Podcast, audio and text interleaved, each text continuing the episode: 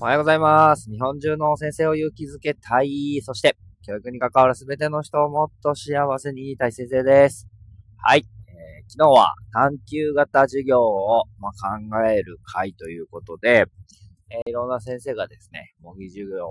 6本やってもらいました。で、自分も1本、えー、模擬授業をさせていただいたんですけれども、はい。まあ、いろんな方があるんだな、みたいな。あものも思いましたし、まあ今までの授業とどこにこう、そういうね、探求のエッセンスを加えていくと発展していけるんだろうな、みたいなことだったんですけど、で、指導にですね、岐阜聖徳大学の玉置先生という方が来ていただいて、えー、すごくこう、落語と授業を掛け合わせた、えー、ものだったりとか、あと授業についてもすごくね、えー、詳しい方で、えー、自分が言われたことを、まあ、正直に言いますね。活動あって学びなしだって言われました。くそーと思ったんですけど。まあでもね、そうやってズバッと言ってくださるっていうのは愛があるから、そこをちゃんとこう、なんていうのかな、言ってくださっていて、どうしたらそれがこう、学びにつながるんだろうな、みたいなことを考えながら、えー、過ごしておりました。で、なんでしょうかね。えー、何を言うとしたんだっけ？あ、そうそうそう。で、どうしたら探求型の授業になるのかみたいな話だったんですけれども、やっぱり課題が、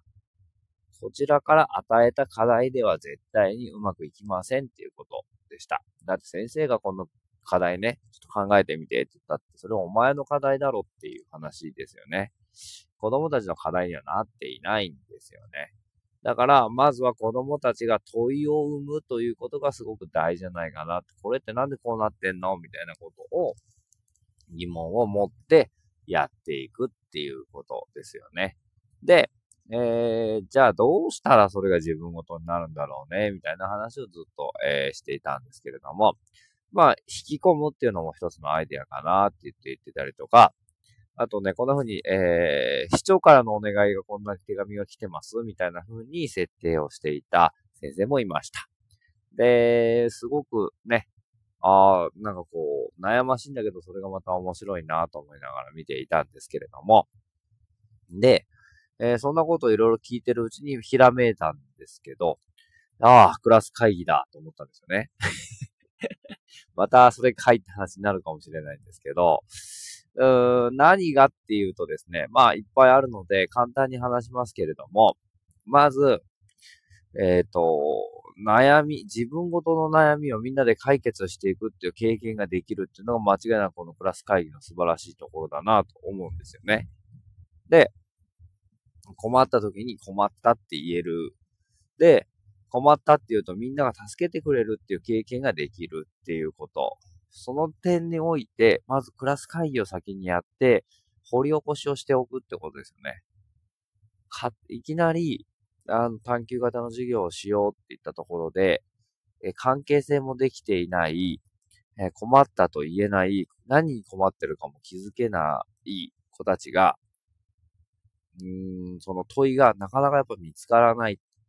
で、結果先生がこう問いを生んでしまって、こんな風にしたらどう？みたいな話になって、どっかやらされ感の残る授業を進めていってしまうと、最後までやらされている授業になっていくんじゃないかなって思ったんですよね。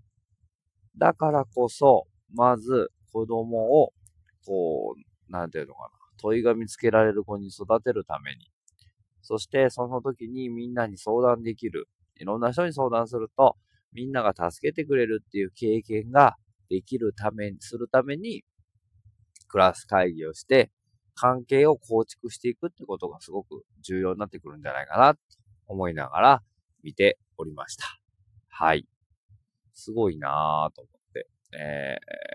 ー、思わずね、その回の後半に僕こんな本出すんですよ。で、玉木先生も言ってたんですけど、対話っていうのがキーワードになってきますよね。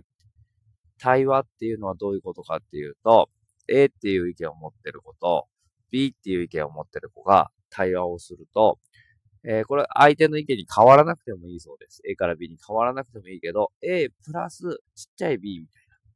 で、B っていう意見を持ってる子は B プラスちっちゃい A みたいな風に、相手の思っていることをちょっと組み入れて、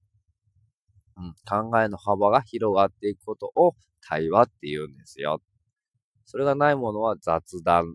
ね。えー、A っていう人は私 A だと思うんだよね。えー、B って思う人は私 B だと思うんだよね。以上、みたいな。深まりもなければ広がりもない、ただの雑談です。で、この対話っていうキーワードが出てきてから、授業の中でやたらこう対話をしましょう、対話をしましょうみたいな話を、があるので、ペア交流みたいなものを持ってくる先生をたくさん見ると、いろんな授業を見てる中で。でもそれはあくまでも対話じゃなくて、ただの雑談だというふうに言われていました。おー、確かに。ね、僕はこう思うよ。あなたはこう思うよ。以上、みたいな。そこでやっぱり深まりや広がりを見せていかないと、相手の意見のいいところを一部もらって、ね、自分の中に入れていかないといつまで経っても対話が対話じゃなくなっちゃうよねっていう話だったんですよね。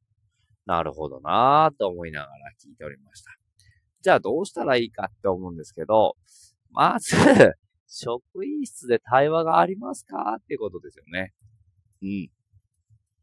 こう、お話し合いをしたときに、あ、そういう意見もあるのね、みたいな。えー、あ、そっかそっか、みたいな風に対話をできる職員室でないと、先生たち対話できてないのに子供たちができるわけないよね、みたいなことを僕は思いました。だからやっぱ職員室でもクラス会議を入れていくべきだなと思うし、その後、子供たちの中でも、まあ普段からこうペア交流させるときに、例えば相手の意見のいいところを一つ見つけようみたいな風に、えー、布石を打っておく。うん。自分の意見も言うんだけど、相手がいいなって思うことを、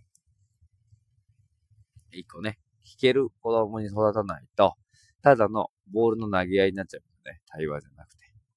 ちゃんと相手の言ったことを受け止めないといけないので、その辺のことをちゃんと意識して進めていかないといけないなーって、えー、話を聞いていました。はい。